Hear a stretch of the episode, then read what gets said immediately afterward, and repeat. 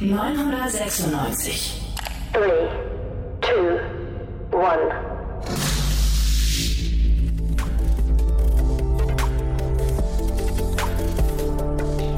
Startup Insider Daily. VC Talk. Die angesagtesten Investoren im Porträt.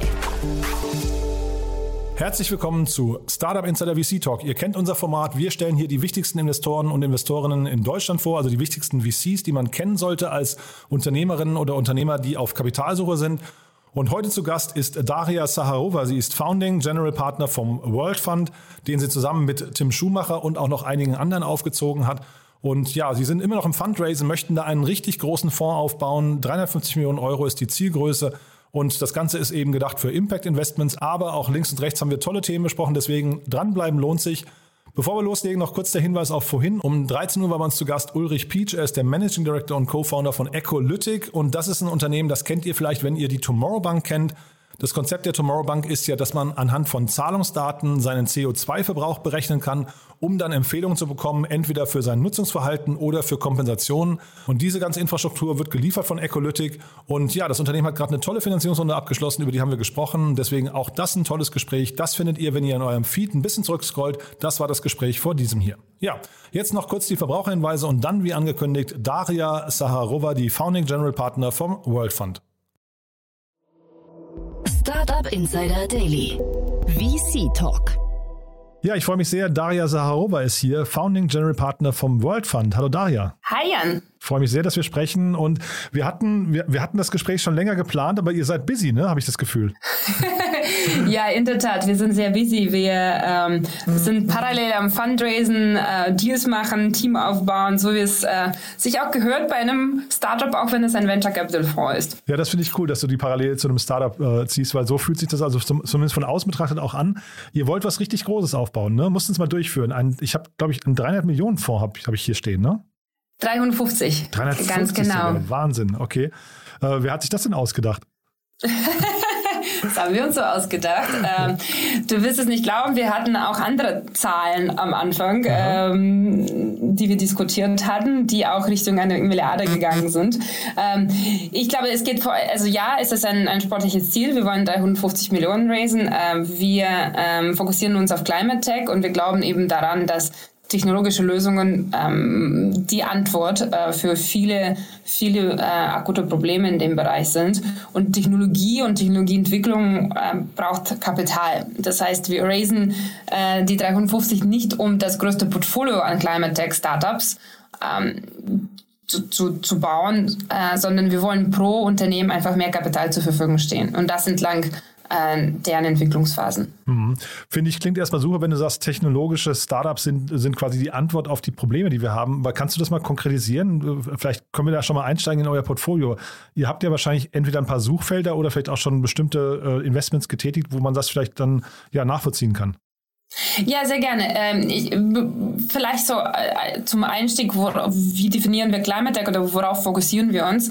Bei uns ähm, dreht sich alles um eine äh, Kenngröße und das sind die Emissionen. Und äh, jedes Unternehmen, das wir investieren, muss mindestens 100 Megatonnen an CO2-Ersparnispotenzial pro Jahr ähm, nachweislich aufweisen. Das messen wir dann auch, darüber können wir gerne nochmal später sprechen. Aber 100 Megatonnen pro Jahr nicht sofort bis 2040, ähm, ist trotzdem eine sehr signifikant hohe Größe. Ähm, du kannst es vergleichen mit, äh, es ist, ich glaube, ein Achtel circa des deutschen Emissionsvolumen pro Jahr okay. oder ich glaube 20 Millionen äh, Solarpanels, also wirklich signifikant. Und alles quasi, was wir machen, wir, wir gucken immer durch diese Brille. Ähm, wir reden eben auch über Climate Performance Potential, dieses CPP oder CPP. Ist für uns die wichtigste Kennzahl. Die sehen wir auch als alles Finanzkennzahl und unsere quasi Hypothese ist, dass die Unternehmen mit dem höchsten CPP auch die Unternehmen, die am Ende die wertvollsten äh, sein werden, weil sie eben den größten Beitrag zu der Karbonisierung äh, der einzelnen Industrien beitragen werden. Und diese, durch diese Brille definieren sich auch die Suchfelder, die du gerade eben erwähnt hast. Das ist zum einen eben Food und AgTech äh, und zum anderen ähm, eine, quasi eine eine Familie an sehr nah miteinander verzahnten ähm, Industrien, zum einen Build Environment, Energy Tech, ähm, Mobilität, also Transport und Mobilität und Manufacturing ist alles durch den Energielayer auch sehr stark verbunden, aber auch äh, inhaltlich. Ähm, und das sind tatsächlich, oh Wunder, die größten fünf äh, Industrien, die die höchsten ähm, Emissionsvolumina ähm, in der Welt mit sich bringen. Mhm. Äh, mega spannend. Ja, jetzt muss ich natürlich mal fragen, wie kam es denn überhaupt dazu? Ich meine, das ist natürlich, äh, die Themen, die du ansprichst, sind äh, akute Probleme, logischerweise, aber wie habt ihr euch denn gefunden? Ähm, äh, bei, bei, du machst das Ganze ja mit Tim Schumacher zum Beispiel zusammen. Der hat immer wieder mal Investments, zum Beispiel in Ecosia getätigt, ne, das weiß ich, ähm, aber mhm. dann jetzt einen eigenen Fonds in so einer Dimension zu starten, ist ja trotzdem nochmal ein großer Schritt, oder? Auf jeden Fall. Ähm, aus unserer Sicht eigentlich der einzige logische Schritt.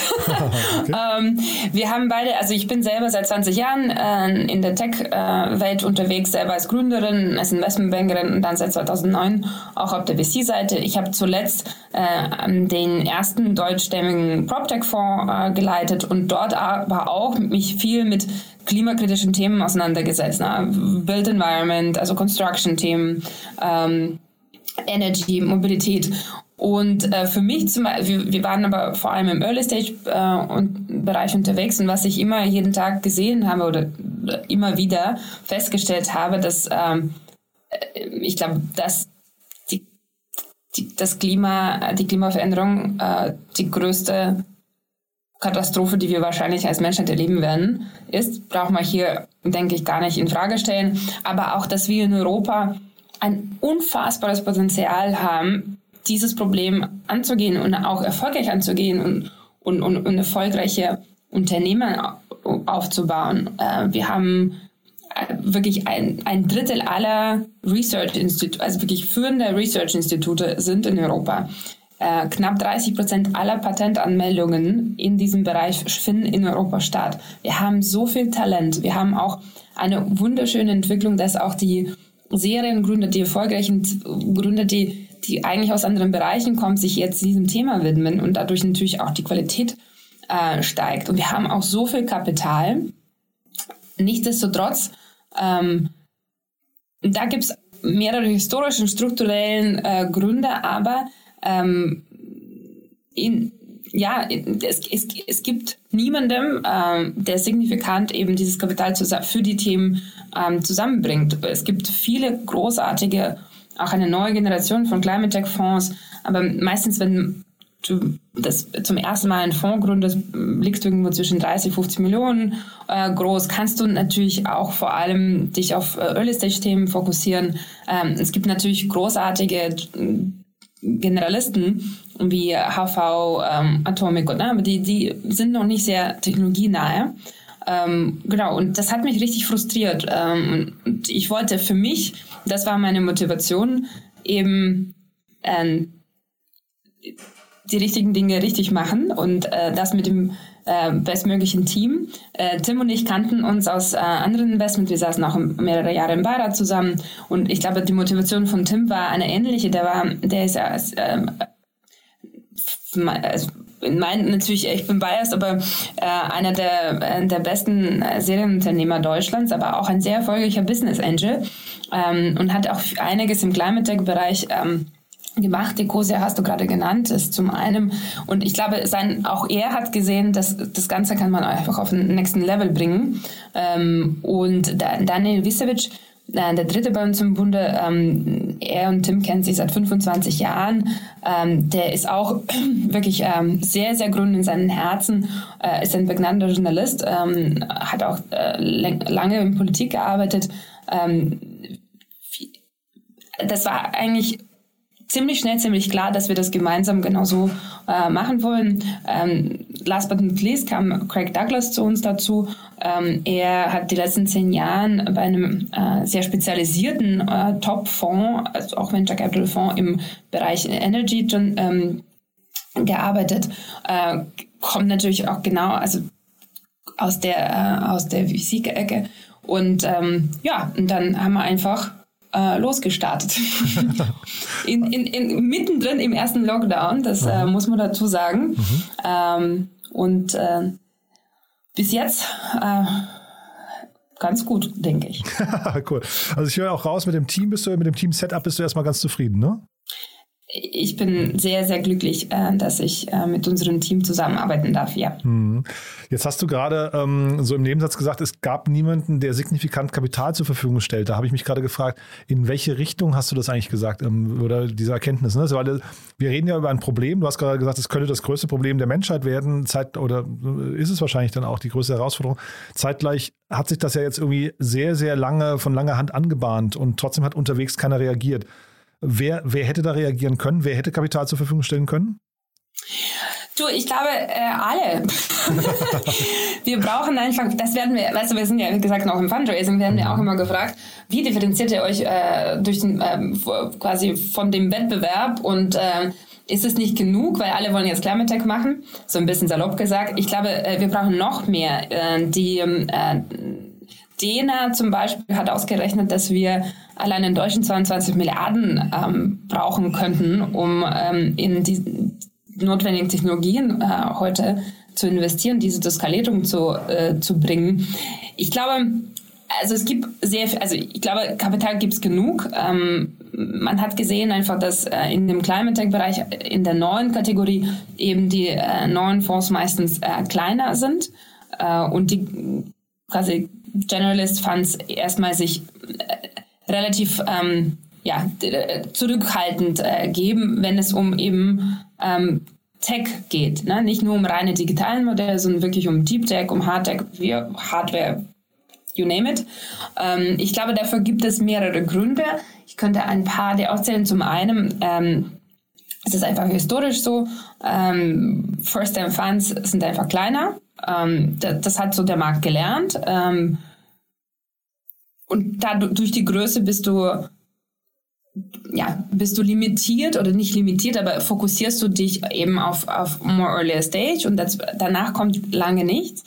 Ähm, es geht natürlich auch darum, dass wenn du in Tech-Companies investieren möchtest, brauchst du auch, das sind, ja, wir nennen das Climate Tech Talent auch ne, bei dir im Team. Und auch das, historisch gesehen in Europa, ähm, ist es so, dass oft eben ehemalige Berater, ehemalige Investmentbanker, jetzt auch eine ganze ähm, Reihe an erfolgreichen Unternehmer ähm, in VC-Teams äh, drin sind, äh, aber diese auch eher ursprünglich eher aus dem Softwarebereich oder eben aus dem aus dem Consumer-Facing-Bereich äh, kommen. Das heißt, sehr eher weniger eben Ingenieure und Wissenschaftler in Teams durchschnittlich äh, ähm, dabei sind.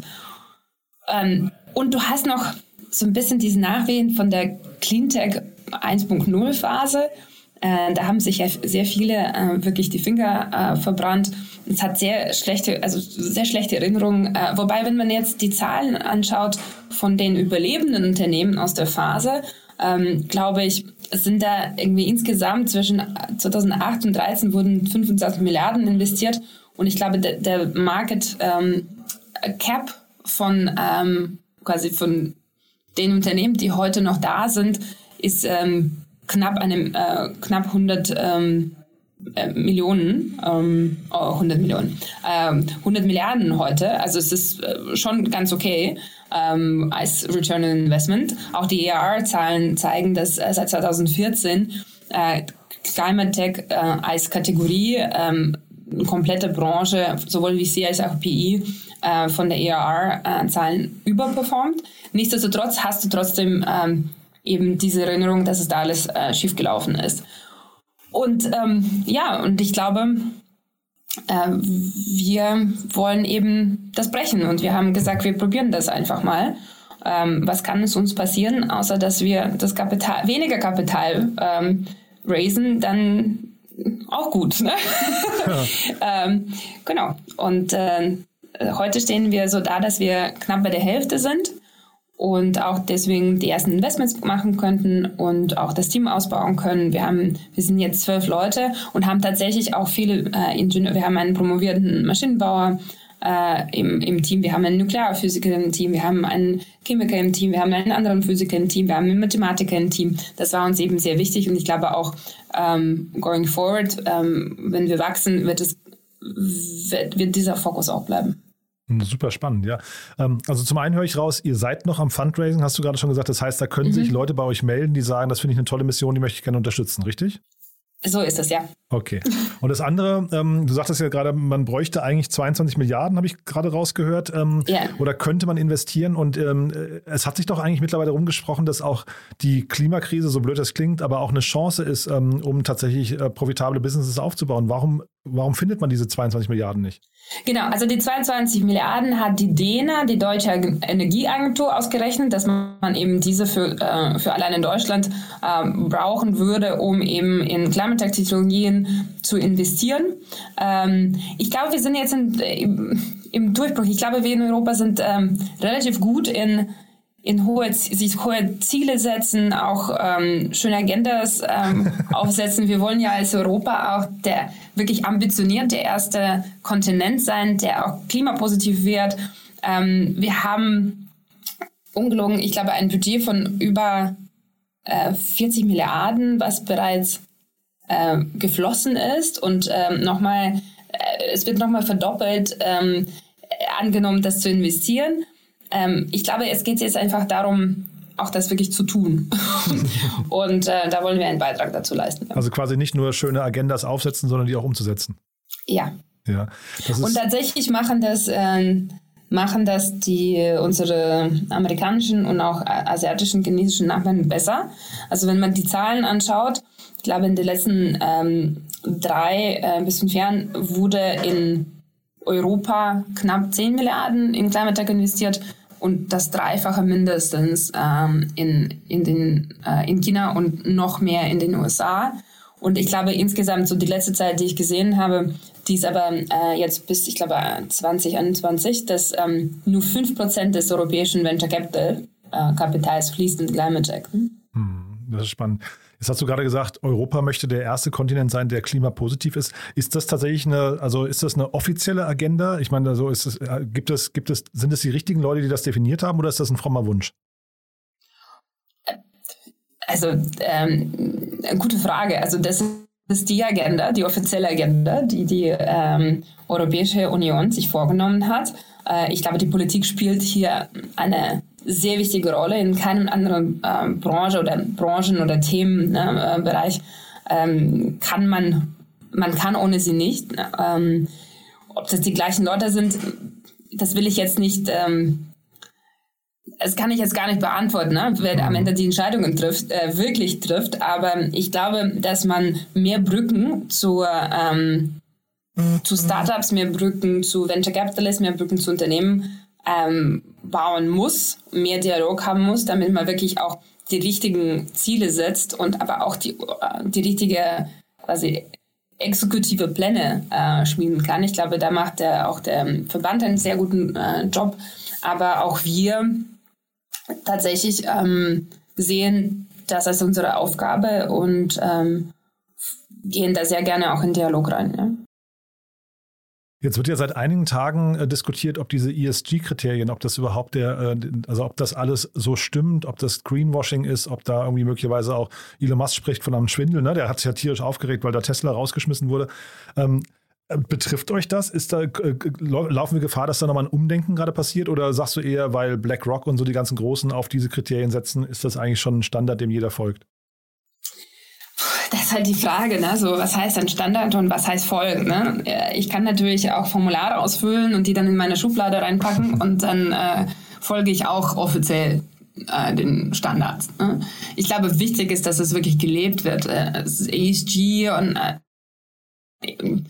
Diversity Inclusion, all diese Themen, die jetzt gerade ähm, so in aller Munde sind, voran irgendwie ähm, also man, man, es ist wieder ein bisschen zurück zu dem, was ich gesagt habe, ne? so zwischen diesen Reden und Tun, da, mhm. da müssen wir halt, wir müssen mehr zum Tun. Mhm. Ähm, ich glaube, wenn man keine, äh, sich keine Ziele setzt und, und, und gar nicht darüber redet, da passiert gar nichts, weil warum muss man sich vom Status quo bewegen, äh, wenn es nicht getrieben wird? Und da auch da spielt der Regulator die wichtigste Rolle oder eine sehr wichtige Rolle. Äh, aber am Ende des Tages ich glaube, man muss wirklich die richtigen Anreize setzen und die, die, die richtigen Ziele verfolgen. Und ähm, da, da glaube ich, haben wir noch Arbeit vor uns. Hm. Und vielleicht noch mal zu diesem Spannungsfeld, ne, was ja irgendwie in den letzten Jahren, ich habe so den, den, den Eindruck, das hat sich total verändert. Früher war es irgendwie Purpose statt Profit und mittlerweile ist es, glaube ich, so, dass, dass diese beiden Ziele sich wunderbar vereinen lassen. Ne? Ist wahrscheinlich bei euch auch Teil mhm. eurer, eurer Agenda oder eurer, eurer Zielsetzung, oder? Absolut. Ähm, ich glaube, das darf man gar nicht auseinandernehmen. Also für uns, wie ich das schon gesagt habe, äh, ist so die wichtigste Orientierungsgröße ist das Climate Performance Potential, also das CPP. Mhm. Und das sehen wir wirklich als eine äh, Finanzkennzahl. Und wir sind ähm, zwar quasi compliant mit dem Artikel 9, sind aber finanzgetrieben. Und ich glaube, sonst funktioniert es nicht. Also für mich äh, kann es nicht Profit over Planet, Planet over Profit sein, vor allem wenn es um Lösungen für die Klimaprobleme geht, sondern es muss Hand in Hand gehen. Ansonsten glaube ich nicht, dass ähm, A, ich glaube ich nicht, dass es aus, quasi zu, zum Geschäftsmodell eines Venture Capital Fonds passt. Und zweitens glaube ich nicht, dass es dabei um, um Unternehmen geht, die wirklich nachhaltig im Sinne nicht nur nachhaltig klimafokussiert, aber wirklich nachhaltig überleben werden und wirklich Märkte neu definieren. Mhm. Ähm, dafür müssen sie sich auch irgendwann mal finanziell tragen können. Mhm. Lass uns mal die Brücke zu Ecosia äh, schlagen. Das finde ich ja sehr spannend, weil äh, die tauchen in eurem Kontext immer wieder auf. Ne? Christian Kroll war auch hier schon mal zu Gast bei uns im Podcast, ähm, den, den kenne ich auch schon länger. Welche Rolle spielen die denn bei euch? Ähm, Ecosia äh, ist ein Investor in World Fund. Ähm, Christian Kroll als Gründer von Ecosia ist ähm, auch ein Venture-Partner.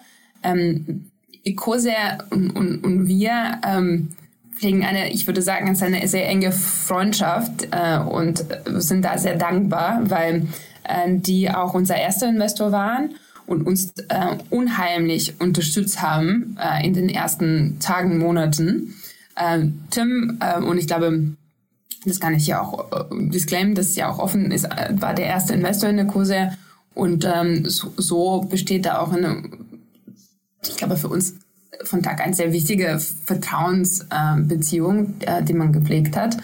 Ähm, wir tauschen uns aus, wir, wir, wir gucken, dass wir, wenn es sinnvoll ist, auch unsere Portfoliounternehmen ähm, mit Ecosia in Verbindung bringen und ähm, in eine Partnerschaft oder eine Tür machen, äh, öffnen zu einer potenziellen Partnerschaft. Äh, Ecosia ist tatsächlich als Player auch sehr, sehr mächtig von, von dem, was sie tun äh, von den von deren Reichweite, von natürlich von von dem Wissen, was sie haben, von ähm, insofern ähm, glaube ich spielt das da auch eine ähm,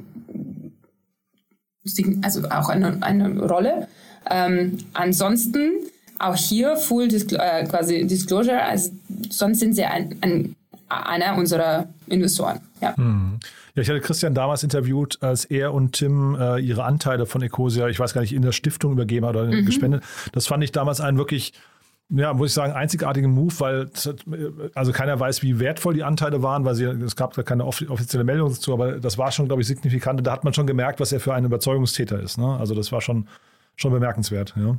Also ich finde, Christian ist einer der, für mich der wirklich so erfolgreichen, aber so äh, bodenständigen Unternehmern. Und äh, dieser Move, die äh, Anteile in die Stiftung zu überführen, ist natürlich, also Hut ab, äh, da kann man nur staunen. Mhm. Und das kommt tatsächlich, es ist auch kein Marketing-Move sozusagen, nee. sondern äh, wirklich äh, sehr getrieben und dann na, trotzdem nach wie vor Vollgas. Äh, das größte, äh, ich glaube, die sind heute schon weltweit der größte ähm, quasi Tree Planting äh, Company in der Welt. Ähm, das ist, äh, also für mich ist es eine der Erfolgsgeschichten äh, Deutschlands und äh, man könnte nicht mehr und lauter darüber sprechen. Und ich bin sehr, sehr happy, äh, dass äh, World Fund eben mit Gosia so enge verbunden ist ähm, und dass wir von äh, deren Wissen auch äh, lernen profitieren können und sie als Investor dabei haben können. Total. Nee, passt auch wirklich sehr, sehr, sehr gut, finde ich.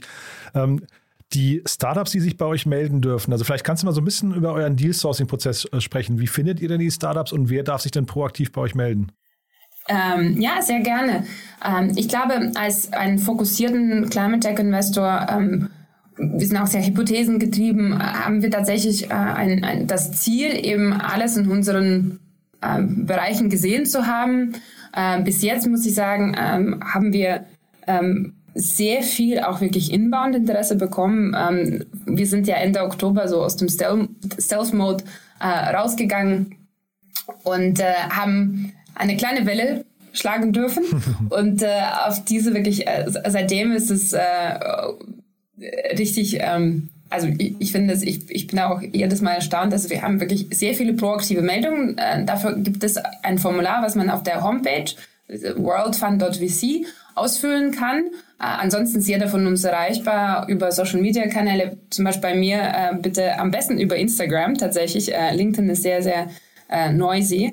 Ähm, aber wie jeder, ja, wirklich jeder im jedes Teammitglied, ähm, das wollen wir wirklich so, ähm, beantwortet wirklich jede Anfrage innerhalb von 48 Stunden. Äh, zum anderen natürlich auch kriegen wir viel ähm, Dealflow über unsere ähm, Partner, Co-Investoren, ähm, LPs. Ähm, wir haben ein, wirklich ein LP-Powerhouse, ähm, so nennen wir das. Äh, wirklich Who is Who aus dem Climate-Tech-Bereich, wirklich äh, Unternehmer der letzten drei, der, den letzten drei Dekaden aus dem digitalen Technologiebereich, ähm, Venture Capitalisten der ersten Stunde, einige Mittelständler, ähm, da kommt wirklich auch jeden Tag was rein. Ähm, und dann tatsächlich ähm, proaktiv ähm, heute durch Fundraising äh, noch mehr Fundraising fokussiert, aber trotzdem proaktiv in den einzelnen äh, Themen. Wenn wir, wir schauen uns wirklich immer Deep Dives machen wir zum einzelnen Bereichen und, und haben dann wirklich vor und äh, das ist so der Anspruch, Anspruch da, die wichtigsten Player kennenzulernen. Ja. Mhm. Und ich habe auf Crunchbase gesehen, es sind bis dato alles Seed-Runden. Ne? Ist das auch weiterhin so das Level oder kann es auch Pre-Seed sein, kann es auch CSA sein? Äh, wir sind als Multi-Stage-Fonds aufgestellt, das heißt Seed, Series A und Series B. Äh, ich bin gerade dabei, unseren ersten Growth Investment zu machen. Ist noch nicht mhm. unterschrieben, aber noch on the woods, äh, dass es auch klappt. Okay. Aber tatsächlich, äh, tatsächlich äh, quasi in jedem, in jedem Bereich. Jetzt auch das äh, durch das, natürlich die Phase des Fundraising äh, mehr im Seed-Bereich gemacht. Ja. Mhm. Und die Unternehmen, äh, ich, ich, weiß nicht, ob sie alle offiziell announced sind, aber auf Crunchbase sind sie zu lesen. Freshflow, Spaceforge, mhm. Juicy, Juicy Marbles habe ich hier gesehen. Mhm. QOA wahrscheinlich, ne? Ich weiß nicht, Core. Ja, okay, genau, und TreeCard. Ähm, mhm. Vielleicht können wir die mal, weil es ja nur fünf Stück sind bis dato, vielleicht können wir die nochmal kurz durchgehen, was das für Unternehmen sind. Absolut. Ähm, so, du hattest gesagt, ähm, Freshflow war wir fangen mal an. Ja, ja genau. Freshflow. Freshflow ist ein, ein Startup aus Berlin. Ähm, gehen ähm, das äh, große Problem Food Waste ähm, im Retail-Bereich an und haben ein äh, ML-basiertes Tool entwickelt und eine Software entwickelt, eine Lösung entwickelt, wie man den Einkauf, ähm, als Planung und Einkauf von, äh, von Frischware äh, ähm, als ähm, Retailer optimieren kann. Ähm, Core ist eine Precision Fermentation Plattform mit dem ersten Use Case ähm, Kakaobohne, sitzen in München ähm, man, tatsächlich ist, äh, man denkt immer über Kakaoproduktion oft im Kontext von so Social-Themen ne, und Ausbeutung der Mitarbeiter, aber auch auf der CO2-Seite sehr, ähm, sehr CO2-intensiver intensives, äh, intensiver Use Case. Ähm, die gehen wir erstmal an. Ähm, geplant ist bei Deep Tech im, im, im, Kern eben auch weitere Use Cases ähm, dann äh, schrittweise dazu zu holen. Juicy Marbers ist der erste weltweit verfügbare ähm, Steak, also wirklich Premium Filet Mignon, rein pflanzlich Aha. und ohne eben diese lange Liste an Zusatzstoffen, die man gar nicht äh, lesen möchte. Tatsächlich auch gesund. Äh, aus Slowenien. Äh, Spaceforge ist ein äh, Startup aus UK, die ähm, ein In-Space Manufacturing Plattform für die Halbleiterindustrie bauen, also wirklich Produktion im All. Äh, äh schreiben sie sich groß auf die Fahne und sind wirklich ein Pionier in dem Bereich. Ähm, Tricard äh, ist ein, äh, quasi ein Startup aus dem Bereich Sustainable Finance, eine Plattform, die eben äh, jeden Konsumenten nicht nur nicht nur die Insights über den eigenen Konsum im Kontext von äh, CO2-Verbrauch gibt, sondern tatsächlich auch ähm, hilft, diese zu verbessern und, und im Hintergrund ähm, diese offsettet. Und was habe ich noch vergessen. Ich glaube, das war's, oder? Also das sind zumindest die, die auf Crunchbase stehen. Jetzt war ich ja, gerade ganz neugierig, genau. ob hier was nicht steht. Ja, genau. Nee, aber das waren genau die fünf. Äh, und tatsächlich mit dem Fleisch, da, da, ich wusste es nicht tatsächlich. Ich hatte gedacht, das, das müsste ja eigentlich so eines eurer Hauptsuchfelder sein, ne? Weil man sagt ja immer, äh, Fleisch ist so CO2-Produzent Nummer eins, dann irgendwie ähm, Thema Schifffahrt ist ja ein großes Thema und Beton, glaube ich. Ne? Das wären so, glaube ich, so Riesensuchfelder. Ähm, sind, sind das auch so Dinge, mit denen ihr euch beschäftigt oder, oder äh, und könnt ihr auch im Fleischbereich zum Beispiel mehr machen oder ist es jetzt quasi dieses eine Thema und mehr geht dann aus Konkurrenzgründen nicht? Ah, nein, absolut. Also wie gesagt, wir fokussieren uns ähm, durch diese Brille von mindestens 100, 100 Megatonnen CO2 pro Jahr Sparungspotenzial, wenn du dich erinnerst, genau auf diese Themen. Zum einen Food Tech und Agriculture, zum anderen eben Build Environment, dazu gehört Beton auch dazu, aber auch Energie, äh, überhaupt Effizienz im Gebäude, weitere auch New Materials.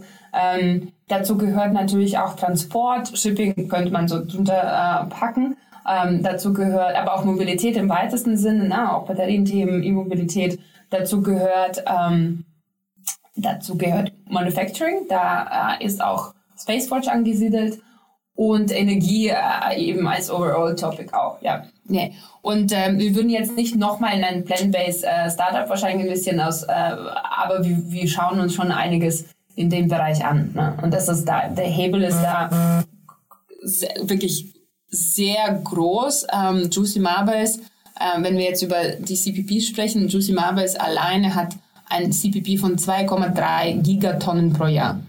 okay. Klingt cool. Ähm, und sag mal, diese, diese ganzen ähm, Offsetting-Themen, äh, wie, wie, wie, guckst du denn da drauf? Äh, die hast du jetzt irgendwie, also ich weiß nicht, ob du sie nicht erwähnt hast oder ob sie unter einer der Kategorien gerade fallen, aber ist das ein Thema, an das ihr glaubt? Weil das ist ja jetzt gerade in aller Munde. Oder ist das eher eine Sache, wo du sagst, nee, das ist eigentlich, das bekämpft die Ursache nicht, das, das kompensiert hinterher nur Probleme, die wir haben? Äh, ich denke, grundsätzlich fokussieren wir uns auf transformative äh, Lösungen. Und äh, für uns ist eben immer wichtig, äh, dass die äh, 100 Megatonnen pro Jahr als, äh, als äh, quasi Mindestpotenzial ähm, errechenbar sind. Ähm, und dass es natürlich äh, wirklich nachhaltige Geschäftsmodelle sind. Ähm, am Ende des Tages äh, quasi Offsetting ähm,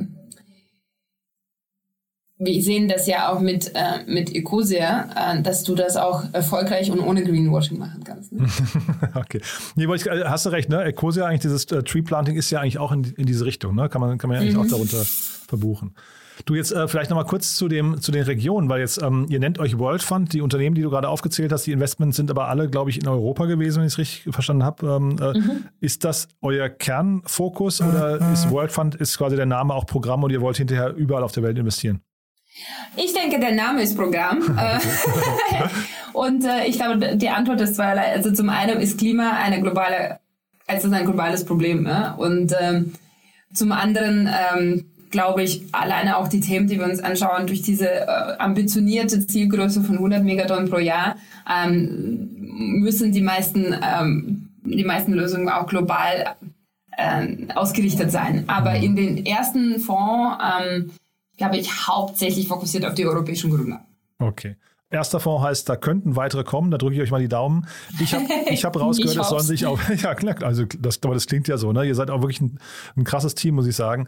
Ähm, es sollen sich noch Limited Partner oder potenzielle Investoren bei euch melden. Ähm, und wie ist es mit Startups? Da könnt ihr wahrscheinlich auch nicht genug bekommen, ne?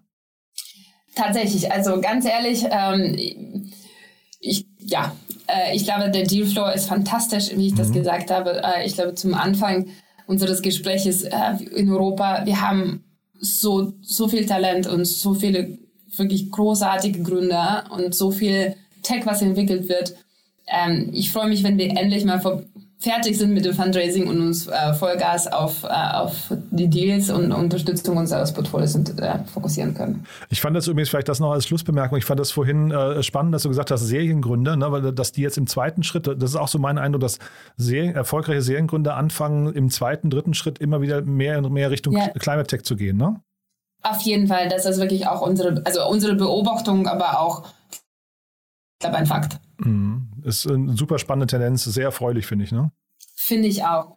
Und äh, wie ich das auch schon sagte, äh, mehr davon. Ne? Wir, wir, können nicht äh, genug weder Kapital noch, noch äh, Talent haben, was sich mit diesen Themen beschäftigen muss, weil ähm, leider wartet, äh, wartet äh, das Klima nicht auf uns. Und diese Veränderungen, die stattfinden, finden statt, unabhängig davon, ob wir jetzt zwei Jahre Corona-Pandemie haben oder gerade ein Krieg äh, in Europa herrscht. Ne? Ja. ja, und es ist ja, wie du gesagt hast, eigentlich eine, also ich meine, Europa hat ja viele, die europäische Wirtschaft hat viele Themen verschlafen in der, äh, bei der technischen Entwicklung, aber hier ist ja vielleicht noch eine Chance, äh, um vielleicht sogar beim wichtigsten Bereich vorne mitzuspielen, ne? Ich würde auf alle unsere Politiker und äh, überhaupt Entscheidungsträger in einzelnen Bereichen appellieren, bitte lasst uns das nicht verschlafen. Tolles Schlusswort. Dann würde ich sagen, dabei belassen wir es da hier. Hat mir großen Spaß gemacht. Oder haben wir was Wichtiges vergessen aus deiner Sicht? Ich glaube, nee. Ja. Äh, so gut, ist gut. cool. Dann hat mir das großen Spaß gemacht. Ganz, ganz lieben Dank. Viel Erfolg beim Fundraising weiterhin und auf dass das nicht der letzte Form war. Ne? Vielen Dank, Jan. Startup Insider Daily, der tägliche Nachrichtenpodcast der deutschen Startup-Szene. So, das war Daria Saharova, Founding General Partner vom World Fund. Damit sind wir durch für heute. Ich hoffe, es hat euch Spaß gemacht. Wenn dem so sein sollte, wie immer die Bitte, empfehlt uns doch gerne weiter. Vielleicht kennt ihr ja in eurem Freundes- oder Bekanntenkreis jemanden, der sich für Startups interessiert oder auch für Finanzierungsrunden oder für Investoren. Dann einfach vielleicht mal diese Folge weiterempfehlen. Oder die Folge vorhin war ja, wie gesagt, auch sehr hörenswert. Dafür schon mal vielen Dank an euch und ansonsten euch einen wunderschönen Tag und hoffentlich bis morgen. Ciao, ciao.